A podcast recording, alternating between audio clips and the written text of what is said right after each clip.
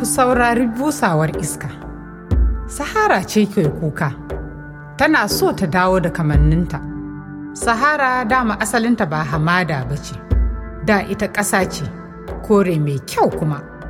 Mazaunan wurin suna daraja halitta, suna zama a wurin a cikin farin ciki, suna kiwon tumaki, suna noma, suna kuma farauta, suna ƙaunar ƙasarsu, ƙasar kuma tana ƙaunarsu.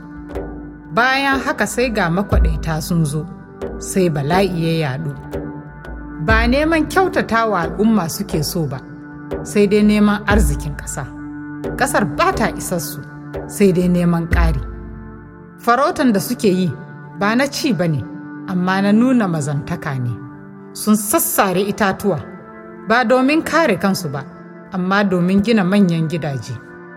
Waɗannan marasa lumana sun ji sahara rauni mai tsanani har ta zama hamada. Duk da haka, al'ummanta sun zauna a wurin domin suna ƙaunarta. Wannan ya taɓa zuciyar Sahara, domin ta nuna godiyarta sai ta ba su tafki da kuma gaban ruwan Niger. Duk da haka, bata ji daɗi ba. Ku saurari busawar iska. Sahara ce ke kuka, tana so ta dawo da kamanninta.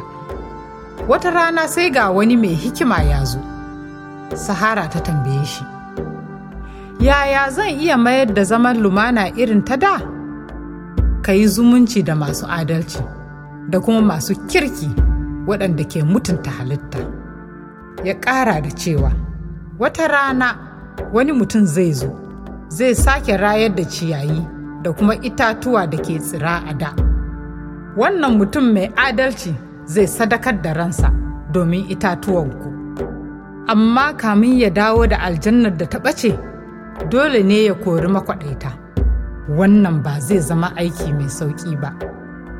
Amma Allah ya sa akwai mai adalci wanda zai taimaka masa ya yi nasara bisa matsalolin da kuma abokan gabansa.